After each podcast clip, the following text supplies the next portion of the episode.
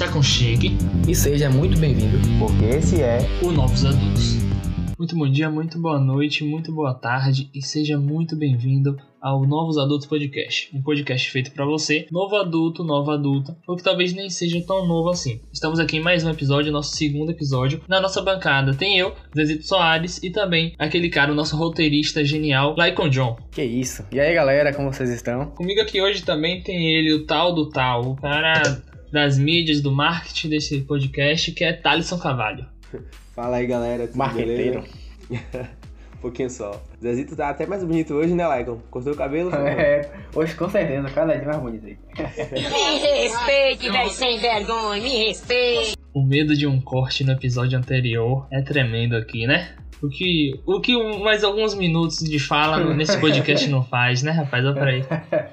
Chega de palhaçada e vamos continuar, né? Antes de começar qualquer coisa aqui, não esqueça de seguir as nossas redes sociais, né, Natália? Isso mesmo, isso mesmo. A gente está no Instagram, arroba Novos Adultos, no Twitter, arroba Novos Adultos e no Facebook, Novos Adultos. Segue e já vai compartilhando esse episódio com seus amigos, com seus colegas. Também dá na, no Apple Podcasts aquelas 5 estrelas se você está no Spotify, segue a gente no Deezer, adiciona a gente nos favoritos e ativa ali aquela opção de notificar toda vez que a gente lançar um episódio. Toda semana a gente vai estar tá lançando novos episódios para você ficar aí ligado em cada um dos nossos conteúdos novos adultos. E agora, indo direto ao ponto, né, falando do nosso assunto, hoje a gente vai falar sobre dinheiro, né, não, Laicon? Hoje, como o nosso tema já diz, a gente vai falar como gerir o seu dinheiro. Perfeito, perfeito. A gente vai falar hoje, né, com foi dito, a gente vai abordar um pouquinho, né? Esse tema tão, tão tabu em alguns aspectos, mas tão desejado por muitos também. E assim, falar de dinheiro é um marco muito forte né, na vida de qualquer um, porque a gente começa a lidar com responsabilidades financeiras, querendo ou não, e é um marco que vai agregar na nossa vida, né? Então, tipo assim, a gente vive na. Só pra trazer um dado muito importante, que, tipo assim, mais de dois terços da, dos brasileiros são endividados, né? Tipo, então, tipo, a cada três brasileiros é, tem, uma renda, é, dois são endividados. Então, é um dado muito absurdo, né? E a gente espera que a partir de hoje você não faça parte dessa estatística, né? Sim, isso aí com certeza. E além disso, né, a gente quer que vocês sejam impactados, né, por esse assunto. A gente quer impactar todo mundo. Esperamos que não só vocês, mas outras pessoas também possam ter acesso a esse conteúdo, né? Então, é, não se esqueçam aí de já ir compartilhando com aquele seu amigo que tá ali ferrado, cheio de dívida, tá precisando de conselhos financeiros para poder aprender a gerir melhor a grana. Já compartilha aí com todo mundo que eu acredito que a gente pode agregar bastante. Exatamente. E a gente vai estar trazendo aqui nesse episódio, dando um leve spoiler logo, vários dicas e conselhos que não foi a gente que montou, né? São especialistas, pessoas de sucesso já, tanto na gestão de finanças e investimentos, que eles já trazem em livros, em vídeos deles. Então a gente estudou esses caras e tá trazendo para vocês um pouco o que esses caras trazem, né? Então, se aconcheguem, sejam muito bem-vindos, porque esses são novos adultos falando como gerir o seu dinheiro. E aí, vamos falar um pouco da nossa relação sobre o dinheiro, né? É, todo mundo aqui hoje tem que administrar seu dinheiro de alguma forma, porque a gente mora longe dos pais, a gente não mora mais com nossos pais, então, querendo ou não, a gente tem essa ajuda financeira, mas esse dinheiro que a gente recebe, a gente tem que saber administrar. A gente tem contas para pagar, aluguel, tem que se alimentar também, transporte. Então, pelo menos para mim, quando eu comecei com essa experiência, foi algo completamente novo, né? Então, eu minha experiência com finanças, com gestão de do meu dinheiro era muito aquele dinheiro que você tinha para lanchar no colégio, né? Para comprar o lanche da cantina. E só isso. De resto, eu não tinha ah, administrar conta de banco, saber né, lidar com aluguel, contas, não era uma responsabilidade minha e eu não me atentava para isso, né? Então foi uma coisa que no início, até hoje é um pouco difícil, né? Desses dois anos e meio, que desde que eu fui vim para Salvador, é um pouquinho difícil ainda. Às vezes a gente se embola, tem coisa nova que aparece, tem novos desafios que vão surgindo dia após dia. É isso aí, tipo, eu, eu tô bem contemplado com isso, que, tipo assim, no começo é, foi bastante difícil, assim, né? Tipo, assim, eu nunca fui aquela pessoa que consumia, consumia muito, buscava comprar muita coisa, assim, na minha vida eu sempre fui, eu, eu sempre comprava básico, né? Tipo, nunca comprava, tipo, aquele videogame, essas coisas top, assim, aquele celular última geração, tipo, eu fui na, sempre na minha, assim, né? Tipo, eu achava que quando ia ter meu próprio dinheiro pra estar gerindo, ia ser, ia ser fácil, porque, pô, eu não gasto, então ia ser tranquilo, né? Mas quando eu comecei a lidar com boleto, é, conta de luz, conta de água, aí tinha que pegar meu próprio alimento, tinha que escolher o que eu ia comer, quanto ia gastar, gerir, controlar esse dinheiro, Aí eu percebi que não era tão simples assim, né? Tipo, foi muito difícil. Apesar de hoje, assim, ser mais fácil, consigo. Acho que, como a gente falou, né? A gente, eu, a gente a, a, estudou um pouquinho sobre isso, a gente aprendeu um pouco sobre isso e começou a aplicar isso. Então, tipo, acho que de fato deu certo hoje, mas lá, há uns dois anos atrás, não era assim, né? não era tão fácil. Sim, com certeza. E pra gente que é estudante, né? Que na maioria dos casos a gente já tem ali aquele dinheiro contado, que é pra alimentação, pra pagar as despesas e tudo mais. Tipo, muitas vezes a gente fica assim, né? Pô, o dinheiro tá contado aqui. O que é que eu posso fazer pra conseguir fazer com que sobre um pouquinho ali eu aproveitar alguma coisinha ou outra a mais, né? Eu lembro que, tipo, eu mesmo que tinha esse dinheiro contado, é, logo no início ia, ficava correndo atrás de um bocado de planilha na internet pra controle de gastos e um, um bocado de coisa, enchia lá é, pô, tô comprando isso, comprando aquilo. Eu lembro que, tipo, na, nos primeiros dias era sempre assim, eu conseguia colocar e depois ficava tudo de mão, virava uma bagunça de novo. Eu tenho uma história até engraçada que, tipo, quando eu comecei a morar, morar sozinho assim, né, tipo, até baixei um aplicativo, eu não lembro agora qual é, mas ele, tipo, mostrava assim, quanto a gente, ele, tipo, registrava todo o gasto que eu fazia, né, tipo, de comida, ele fazendo um gráfico, todo bonitinho, assim, né, tipo, é muito perfeito, velho, eu consegui gerenciar aqui tudo perfeitamente, e no final do, e, tipo, era 15 dias, passou no mês, assim, eu tava com 20 reais, eu falei, fudeu, é 20 reais pra comer, não tem nada com isso. Essa questão, acho que um dos fatores, às vezes, que muita gente, muitos jovens, acabam. Isso aí de ah, começar a morar sozinho, começar a administrar seu dinheiro, entre muitas outras coisas no país, é, é um dos riscos que, é, do endividamento, né? É uma coisa que ali tá. Você, se você não administrar direito seu dinheiro, você tá correndo esse risco, né? Vai causar um endividamento. Principalmente no Brasil, né? Que é um país em que a gente é tão carente de educação financeira, tipo, a gente, todo mundo se forma e a gente tá saindo do ensino médio, se forma no ensino médio, não sabe nada sobre educação financeira, a gente não, não, não recebe nenhum conteúdo sobre isso na escola, né? Então a gente é, é, entra nessa vida adulta muito carente nesse sentido, né? Então acho que é um assunto bem pertinente para ser trabalhado. Eu acho que agregado com isso de ter a falta de educação financeira, né, de fato, a gente tem assim, tem um, modelo, por exemplo, de bancos que mais tradicionais, né, sei lá, tá o Banco do Brasil, entre, entre outros assim, que de fato, a, tipo assim, afeta muito, né, tipo, tem juros muito altos, né, tipo assim, é, cobrança de transferência tem um custo muito alto, além do cartão de crédito, né? Um, um fato bem interessante é que, tipo assim, um, um cartão de crédito, né, tipo assim, tem uma fatura com juros de 300%, né? Tipo, pra quem não sabe, por exemplo, eu vou falar que o cara mais, o investidor mais rico do mundo, né? Warren Buffett, por exemplo, ele, acho que tem vários anos, eu não sei quantos anos direito, posso olhar isso, que é mais de 60 anos investindo e tal, é, ele acumulou muito dinheiro, muito dinheiro, tipo assim, ele conseguiu ter rentabilidade de 20%, né? Tipo assim, o cara, o investidor mais rico do mundo teve 20%, né? tipo assim, e os juros que no ano te dá 300% aí, é, muito, é um golpe muito forte. É exorbitante, né? Sim, muitas vezes a gente cai naquela aquela armadilha, né, do, do falso sem juros, né? Ah, parcela em não sei quantas vezes sem juros. Só que aí quando vai ver, a vista tem desconto. Então não é sem juros, né, de fato.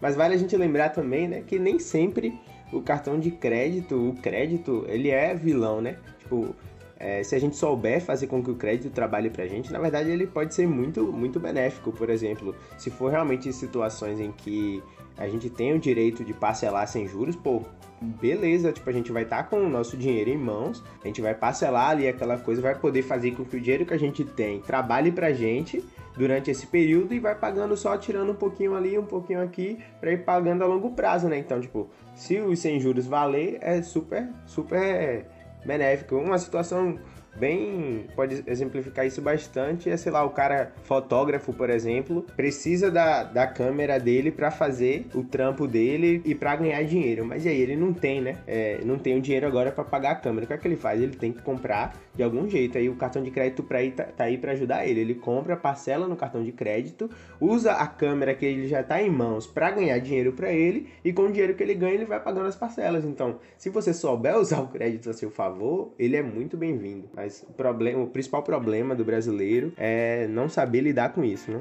Sim. O que gera endividamento não é o cartão, né, gente? O cartão é só o meio do endividamento. Então a gente tem que se policiar e tem que adquirir essa educação financeira é, para não usar esse meio de forma errada, errônea.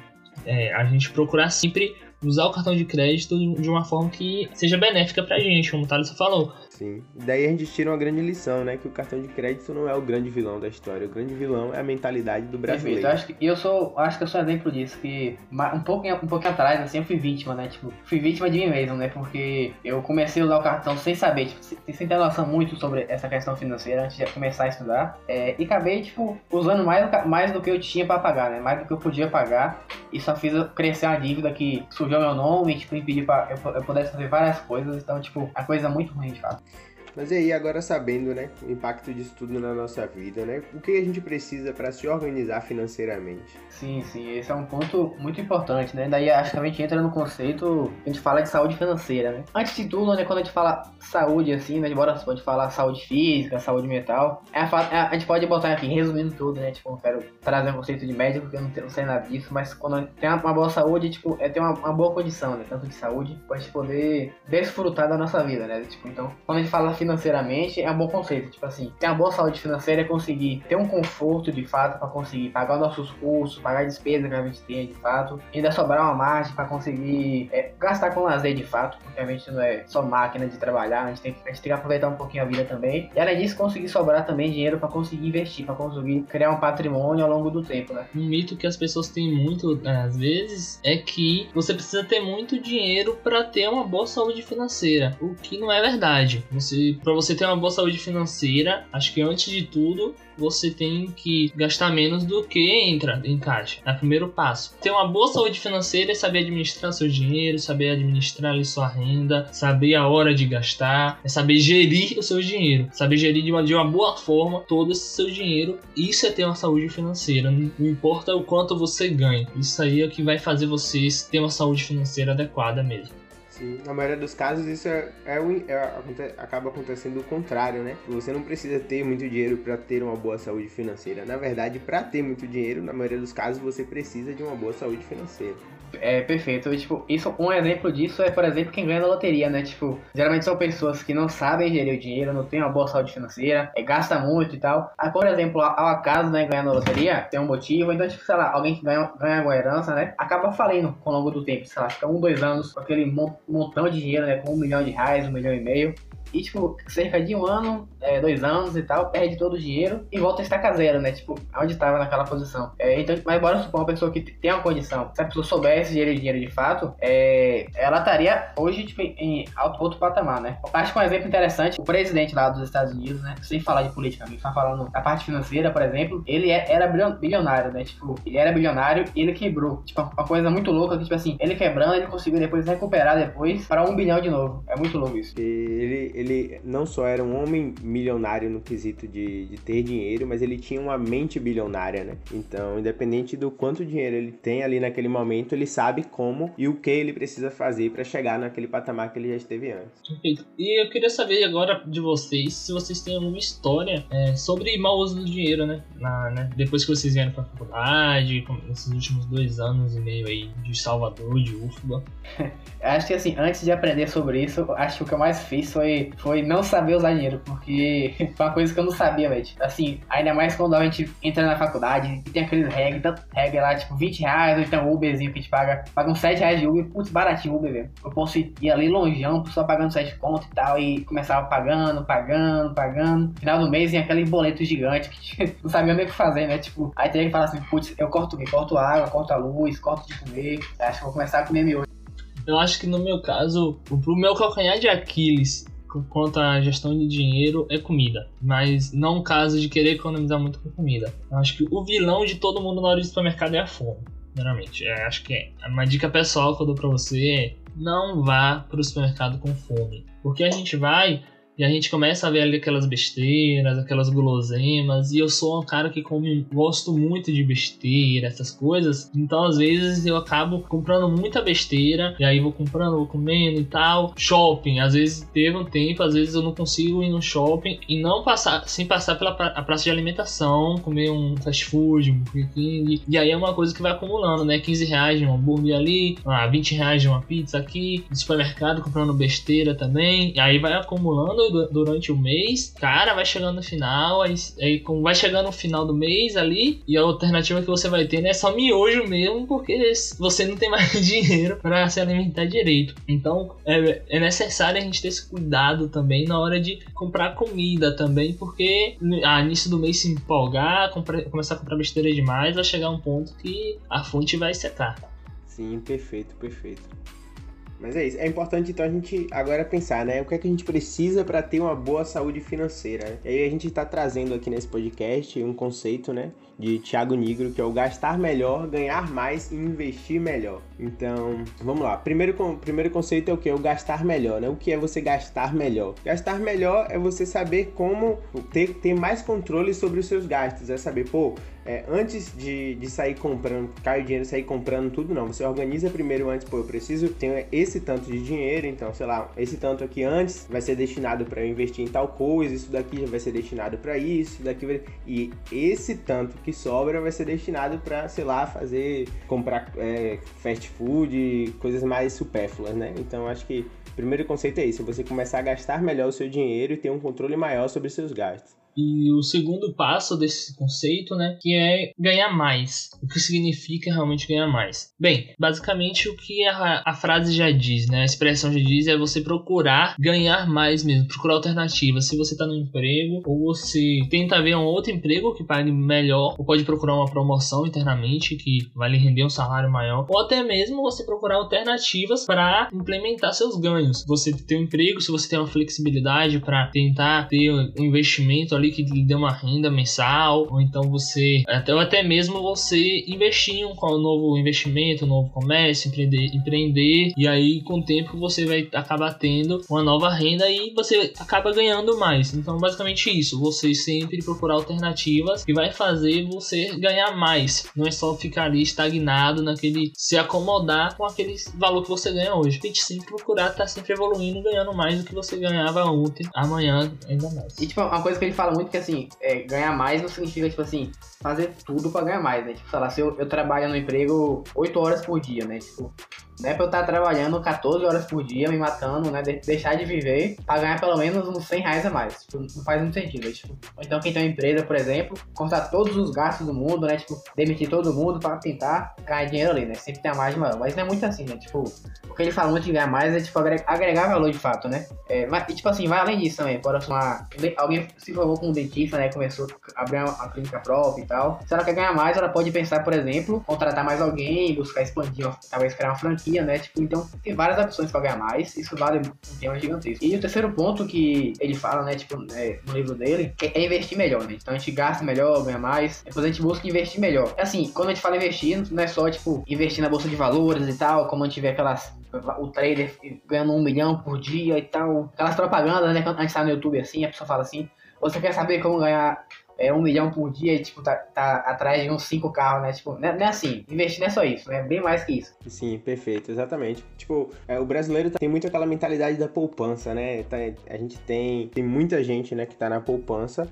E, e eu acho que esse conceito cabe muito bem aí, porque a poupança né, é o investimento que menos rende, né? A gente já tem é, opções que tão seguras quanto, ou até mais seguras que a poupança, que te fazem render um pouquinho melhor. Então, investir melhor cabe bem nisso. Não só é você, ah, vou investir alguma coisa. Não, é investir, mas investir bem. O próprio, é, a própria conta corrente da Nubank, né, que é, rende 100% do CDI, já é alguma coisa melhor que a, que a poupança. Temos outras opções de bancos digitais, é, um tesouro direto, alguma coisinha assim que já, já, já seria um- uma espécie de investimento melhor, né? E nunca foi tão pertinente a gente falar sobre esse assunto, né? É, do que em relação a isso, porque a, a situação que a gente vive agora, né, em que a inflação, falando sobre inflação, né, a inflação está acima do que do que a, a renda fixa, né, do que a taxa anual de juros. A Selic está dois e pouco por cento ao ano. Se for comparar, olhar para a poupança, a poupança rende mais ou menos 70% da Selic. A poupança vai estar rendendo, tá rendendo abaixo da inflação, né? Então, se deixar seu dinheiro na poupança, no longo prazo é como se você estivesse perdendo dinheiro. Né? Tem uma frase que diz, né, que o mais importante no- na- em muitos casos não é nem o quanto você ganha, e sim o quanto você gasta, né? É tipo é sempre indicado você viver um patamar abaixo do, daquilo que você pode, né? Para que você possa estar tá investindo seu dinheiro e se, e se tornar um pouco mais confortável lá no futuro, né? Atingir a tão sonhada independência financeira. Sim, sim. É, trazendo aqui do latim, não tô brincando. é, bem, é bem simples quando a gente fala, a gente for olhar, olhar para traduzir na palavra assim, independência financeira, a gente olha que é o seguinte: é, é, conseguir ter tomada de decisão onde o dinheiro não vai ser, não vai ser um fator de decisão, né? Por, exemplo, por exemplo, se eu falar assim, putz, hoje eu quero viajar é, pro Japão. Assim, pronto, eu quero, mas assim, hoje eu não posso, porque eu não tenho dinheiro pra ir, né? Assim, tirando o coronavírus, mas assim, se tirando, tirando o coronavírus, isso, isso não existe. Se eu falasse, putz, hoje eu quero viajar pra tal lugar, então hoje eu quero comprar um carro, hoje eu quero fazer, fazer alguma coisa. Assim, a gente sempre pensa assim, putz, eu tenho dinheiro pra fazer isso, eu posso fazer isso, eu vou ficar endividado, tenho condição de pagar isso. Então, quando isso não é mais influência em nossa vida, a gente pode falar que conseguir alcançar uma, uma independência financeira, ou então liberdade financeira, né? É bem comum isso. Sim, é quando a gente atinge aquele patamar, né, que os nossos rendimentos passivos nos permitem custear a nossa qualidade de vida, né? As pessoas podem pensar assim, né, pô, é preciso muito dinheiro para alcançar a independência financeira, é preciso, ah, isso é muito difícil para mim. Pô, na verdade, isso depende muito, né? Tipo, não tem uma quantia exata que você precisa ter para alcançar a sua independência financeira, né? O que é independência financeira para mim pode ser diferente do que é independência financeira para Zezito, o que é independência financeira para Lycon, né? Vai depender muito do seu padrão de vida e do quanto você quer, é, do quanto você gasta por mês, né? Por exemplo, então, é, se você tem uma vida um pouco mais humilde e se sente confortável com isso, provavelmente você vai precisar de uma, uma menor quantidade de dinheiro e de patrimônio que os rendimentos passivos disso possam custear a sua qualidade de vida e aí você ser livre independente financeiramente, né? E aí para ajudar vocês, a gente trouxe 10 passos para alcançar a liberdade financeira do Gustavo Cerbasi. Então a gente deu uma olhada nos conteúdos dele, no livro dele, e viu que ele tem esses 10 passos para alcançar a liberdade financeira. E a gente vai estar aqui falando para vocês um pouco sobre esses 10 passos que ele traz, né? O primeiro passo é negociar suas dívidas. Se você tem dívida, se você está com tá com cartão de crédito atrasado, se você tá com dívida na banca da esquina ali, vai tentar renegociar. Veja aí com você as condições de pagamento, que você pode, sei lá, parcelar. Os cartões de crédito já tem essa opção, né? Com juros, infelizmente, você adquiriu a dívida, não pode pagar, você vai ter que assumir os juros agora do pagamento dessa dívida, dessa renegociação dessas dívidas. É, se você adquiriu um patrimônio e você agora não tá podendo pagar, procura a empresa, tenta ver se você renegocia. Então, procura, primeiro passo é isso, tá com dívida, administra essas dívidas e renegocia elas para condições que você consiga pagar elas e quitar elas gradualmente. E o segundo passo é eliminar as dívidas não planejadas. É justamente aquilo que você acaba extrapolando naquilo ali, aquela dívida que não era planejada, você não estava planejando. A não ser, claro, às vezes tem a questão de saúde, tem algo que acontece que você tem que fazer aquele, aquele gasto, tem aquela dívida que não estava planejada e realmente você necessitava. Mas, cara, você não necessita disso. Não é de extrema importância para você. Dá pra gente cortar, dá pra você aí tentar administrar isso, evitar essas dívidas não planejadas, porque esse tipo de dívida que se torna uma bola de neve. O terceiro passo é fortalecer o crédito. Eu negociei minhas dívidas, tô conseguindo pagar, paguei todas as dívidas que eu tinha, paguei os juros, mas agora é hora de correr atrás de prejuízo e tornar meu nome limpo. Você pagou as dívidas, mas seu nome ali ainda tá no SPC, no Serasa, ainda não tá confiável. Então agora você tem que pagar todas as suas, ah, procure pagar todas as suas contas em dia. Se administre bem seu crédito, se você tem cartão de crédito, administre bem ele, use ele de maneira correta, não extrapole demais, não tenha custos acima da sua renda, né? Não gaste mais do que você ganha para que você tenha um bom nome na praça, né? Como as pessoas dizem. Então, um banco possa liberar um crédito de empréstimo para você fazer investimento caso você necessite, para que você possa fazer compras de maneira bem saudáveis e às vezes você vai fazer uma compra, vai solicitar um serviço, mas o seu crédito não é negativado, você não tem crédito, seu nome está sujo no SPC, na Serasa, e você não consegue efetuar isso. Então é essencial você cumprir esse terceiro passo, né, que é fortalecer o crédito. E o quarto passo é criar reservas de emergência. na minha opinião, e eu acho que muitas pessoas acham isso também, pessoas que estudam um pouco sobre investimentos, sobre gerir seu próprio dinheiro, você ter uma reserva de emergência é o primeiro passo e talvez um dos mais importantes, se não o mais importante, para você começar a ter um patrimônio e investir em patrimônio em qualquer que seja qualquer que seja o seu investimento. Você tem que ter uma reserva de emergência porque imprevistos acontecem. Um exemplo que a gente tem muito claro é a atual crise do coronavírus, a pandemia que a gente está tendo, que muitas pessoas perderam emprego, muitas empresas tiveram que fechar as portas. E quem não tinha uma reserva de emergência saudável, amigo, quebrou, teve que realmente fechar os negócios. E é algo que vai acontecer muito no Brasil. Por quê? Porque a gente veio de uma recessão muito grande. A gente veio aí uma leve crescente na economia nos últimos dois anos, mas que não é tão suficiente assim. Então, nos anos de recessão, os empresários que tinham essa reserva de emergência eles já estavam gastando e, aí agora que eles estavam tentando recuperar, não deu tempo até para eles, os pequenos e médios empresários, principalmente os microempreendedores, formarem essa nova reserva de emergência. E tinha alguns que já não tinham esse costume de ter essa reserva. Especialistas indicam que tanto para empresas ou pessoalmente, o ideal é que você tenha uma reserva de emergência no mínimo que lhe sustente, sustente sua empresa por seis meses sem entrada de, de caixa. Perfeito. Isso, isso é muito importante porque tipo assim, a gente fala 6 a 12 meses, é tipo assim, imagine que você tem um emprego, né? Assim, pode estar tudo estável na sua vida, né? Você tem aquele emprego perfeito, não sei o quê. Mas do nada a empresa que você trabalha teve uma crise, então quase quebrou e tal. E teve que te demitir, né? Teve que contar gastos, te demitiu. Putz, agora faz o quê? Né? Não tenho renda nenhuma, não posso fazer nada. Com essa reserva de emergência, você pode ter aquela segurança para ficar seis meses, para ficar um ano, é, sem, sem trabalhar assim, procurando outra fonte de renda, né? Isso é muito importante. E assim, é, a, uma emergência, é, como a gente fala, é inesperada, né? né? Tipo assim, a única certeza da, da, da, da emergência é que ela vai vir. Não importa quando, como, mas ela vai vir. Tipo, quando a gente menos esperar, né? Falar, achar que tá perfeito as coisas, ela vai vir, né? Isso é muito importante. E depois que assim, eu fiz a minha reserva de emergência, é, agora o que eu faço, né? Tipo assim, agora eu posso mudar a minha mentalidade de consumo, né? Tipo assim, quando a gente fala o nosso quinto passo aqui, ele cita a qualidade de consumo. E o que seria a qualidade de consumo? É buscar, é de fato consumir mais consciente. E não é assim, né? Isso não, chega, não significa consumir, gastar menos, começar a ser tão duro, começar a segurar a mão assim pra não gastar nada. Significa o seguinte, significa comprar coisas que podem, podem se valorizar ao longo do tempo, por exemplo. Quando a gente fala, por exemplo, eu compro, compro uma ação, essa, essa ação tende a se valorizar no longo prazo. Então, tipo assim, ela vai estar tá, é, valorizando a longo prazo. Por exemplo, mas se eu compro, eu compro uma blusa, tipo essa que eu tô usando aqui, ela é bonita de fato, né? Legalzinho, mas tipo assim, ela é passivo, ela não vai me adiantar em nada. Tipo, eu posso comprar hoje aqui, valorizar com o longo do tempo, então a gente tem que me melhorar nossa qualidade de consumo. É, e outra coisa que a gente faz assim,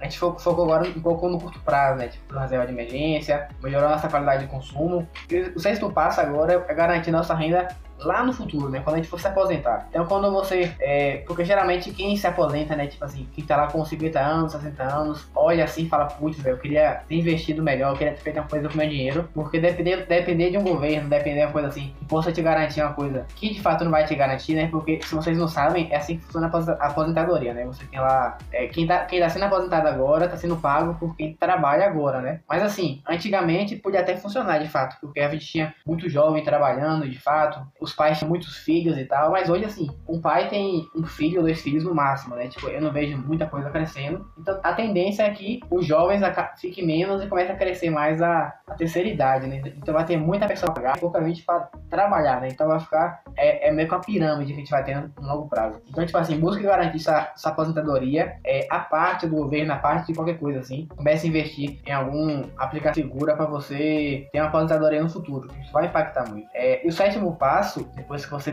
começou a pensar nisso, né, tá garantido no curto prazo, tá garantido lá no longo prazo, lá na frente. Agora comece a pensar em coisas que você queira comprar. Por exemplo, se eu quero fazer uma viagem, é daqui a dois, três anos. Eu tô planejando com a família fazer aquela viagem. Ou então com os amigos, né? Quero fazer uma viagem de Réveillon, é, alugar casa, vai ser bem, muito massa. Faço o quê? Eu começo a me planejar para começar a é, garantir esse objetivo. Por exemplo, eu posso colocar meu dinheiro para em alguma aplicação para ele se valorizar e tal. E lá na frente eu consigo resgatar com uma, um retorno um pouco maior. Né? E com isso eu posso estar tá me protegendo da inflação, posso estar ganhando um pouquinho em cima disso. E depois, cara, então depois começar a fazer isso, garantir o curto prazo, médio prazo, garantir a aposentadoria, agora faz o quê? Bom, agora que a gente já arrumou a casinha, né, de fato, é a hora da gente pensar, e aí, o que é que a gente faz agora para potencializar os nossos ganhos, né, os nossos rendimentos? E aí a gente entra no oitavo passo, que é estudar investimentos, né, que eu considero particularmente um passo muito importante. É você pesquisar e consumir conteúdo de pessoas que é, se provaram com o tempo e que mostraram né, resultados consistentes é, investimentos e tudo mais, para potencializar aquele seu ganho, né? Tipo, atualmente a gente tem muito, muito conteúdo relacionado a isso, muita gente boa, né? A gente pode citar o próprio Gustavo Cerbasi, quais a gente está elencando aqui os 10 passos, livros do Warren Buffett, Peter Lynch, tem muito conteúdo bom no YouTube também, o próprio Thiago Nigro, né? O Primo Rico, que a gente já citou aqui no podcast, Jovem de Negócios, Favelado Investidor, dentre outros canais, né? Então, conteúdo hoje em dia não falta, basta você querer estudar, você consegue. Então, aí a gente, partindo né, desse oito pa oitavo passo, né? Estudar investimentos, a gente cai no nono passo, né? Que é de fato envolver-se com investimento. Não basta só a gente estudar e ficar só na teoria. Tipo, teoria não leva ninguém a nada. Então a gente estudou, a gente precisa colocar esse conhecimento em prática, né? Então já, pá, pega ali aquele dinheirinho, começa aos poucos, a gente não precisa começar ah, de cara na bolsa de valores, não, começa ali com a renda fixa, pá, e aí aos poucos vai fundo imobiliário e vai se arriscando um pouquinho mais em ações com dinheiro menor e tudo mais para ir é, ganhando conhecimento a mais, né? Já faz lá, cria lá a conta na corretora e começa a pôr a mão na obra. E a partir do momento que você já tem conhecimentos em investimento, já está investindo uma grana, já, já entendeu mais ou menos como as coisas funcionam, a gente entra no décimo passo que é administrar o equilíbrio, né? Administrar os seus investimentos. Pô, tá fazendo um rebalanceamento de carteira, depender da situação, tá alocando dinheiro em um, de um lugar para outro, né? Tipo, tá tendo várias fontes de investimentos, né? Tipo, tá investindo ali um pouquinho em renda fixa, um pouquinho ali em renda variável, se expondo ao dólar, né? Que é uma moeda que se valoriza bastante ao longo do tempo. E aí, a depender da situação, é rebalancear a sua carteira e administrar esse equilíbrio entre todos esses investimentos, né? Que você faz. Beleza, agora a gente elencou aqui, né? 10 é, passos, os 10 passos, né? Do Gustavo Cerbasi para a liberdade financeira, né? Mas a gente sabe que nem sempre para muita gente é difícil, né, seguir a risca todos esses passos, né? Muita gente tem muita dificuldade, né, no início para isso. Aí a gente pode comentar um pouco aqui sobre essas dificuldades, né? Quais são as maiores dificuldades que vocês consideram assim do investidor iniciante? Cara, eu acho que, falando pessoalmente, né? Essa, é, aqueles primeiros passos, acho que até você ali montar a reserva de emergência são as, as principais dificuldades, porque é onde você tem que começar a adquirir disciplina, saber gerir seu dinheiro, tem que ter uma disciplina ali de saber controlar, saber falar um não para si mesmo, e aí você, puxa, não, eu, tenho que, eu vou separar isso esse mês para minha reserva de emergência. E aí você ter esse controle e você começar a fazer isso, ter a disciplina para começar a fazer esse tipo de coisa. Acho que sempre é a parte mais difícil. Eu falo pessoalmente, é a parte mais difícil. Para mim, tá sendo a parte mais difícil. Poxa, controlar um pouco mais, começar a formar essa reserva de emergência, e aí ter essa disciplina sempre e esse controle. E aí ir se adaptando. Eu acho que esse início é talvez a maior dificuldade. Tá, é, acho que uma coisa que atrapalha muito né, as pessoas nesse início também é o medo, né? Principalmente no que tange a renda variável, né? As pessoas têm muito receio quanto a isso. A gente tende a ter receio e medo de verdade, né? Tipo, isso não tem nenhum problema nisso. No desconhecido, né? Aquilo que a gente não conhece. Então, entrar em território novo é sempre um, um, um assunto delicado, né? Mas é isso, tipo, as pessoas têm medo, né? Tipo, pô, se eu colocar minha grana aqui e eu perder dinheiro, e aí o que eu faço, né? Então, tipo, acho que um dos principais é, empecilhos e dificuldades que as pessoas, muita gente tem é o medo, né? Tipo, não se deixar levar pelo medo, né? E a falta de experiência acaba causando esse medo, né? Você não tem essa experiência, não procura se estudar, não procura diversificar, não procura saber a importância dessas coisas mesmo. E aí você acaba acumulando medo, né? É uma das, é uma das importâncias de você saber o que está fazendo e saber investir, saber gerir o seu dinheiro. Nem falando agora de investimentos, saber a importância, entender o quão importante é para a gente estar tá ali é, estudando como gerir melhor nosso dinheiro, para a gente ter uma vida mais saudável, uma vida financeira mais saudável. É, para evitar esse medo. A gente tem que entender isso para evitar esse medo, senão a gente vai viver sempre com medo, né? E acho que é uma coisa que eu tive particularmente, tanto eu e acho que várias pessoas têm. É, assim, é depois, depois disso, depois que a gente começa, perde esse medo, vê que de fato assim, é possível, né? São duas coisas. Primeiro é a mudança de mentalidade, né? Tipo, é, que mistura com o segundo ponto, que é a pressa, querer, tipo, é, pular as etapas, né? Tipo, querer, por exemplo, começar a investir sem ter uma reserva de emergência, ou então ainda tendo dívida, eu quero investir, putz, eu quero, quero investir em bolsa, eu quero não sei o que lá, não sei o que lá E, tipo, isso gera prejuízo. E eu falo isso por experiência, porque é, eu tive essa experiência, comecei a investir antes de criar reserva de emergência, perdi dinheiro, de fato. Mas assim, eu pelo menos aprendi, né? E agora, já aproximando no final do nosso episódio de hoje, a gente traz algumas dicas realmente para gerir o seu dinheiro, né? Sim, é isso. Não, não aquilo que a gente é, acha da gente, né? Mas através da nossa pesquisa e tudo mais que a gente elencou que são coisas válidas, né? Importantes. E o primeiro, a primeira delas é o que é você lançar e controlar os gastos, né? Que foi algo que já foi batido, a gente já tocou nessa tecla, mas é porque é uma tecla muito importante, né? Você precisa é, lançar ali, lança em uma planilha, em algum lugar, tenha esse controle e comece a controlar, controlar melhor né, esses gastos. Uma coisa muito importante também é se planejar. Se planejem, é, planejem os custos, os gastos que vocês vão ter em cada mês, é, quanto vai sobrar, quanto você vai gastar em tal, tal setor, setor X, Y, aqueles gastos mensais. E se planejem também para futuros projetos. Vocês querem, ah, sei lá, querem investir em alguma coisa, quer formar uma reserva de emergência, estão com um projeto projeto de algo de pessoal de vocês. Então, se planejem para isso, planejem o quanto talvez você tenha que separar mensalmente para que isso aconteça, o que vocês têm que fazer para isso. Então, planejamento a curto, médio e longo prazo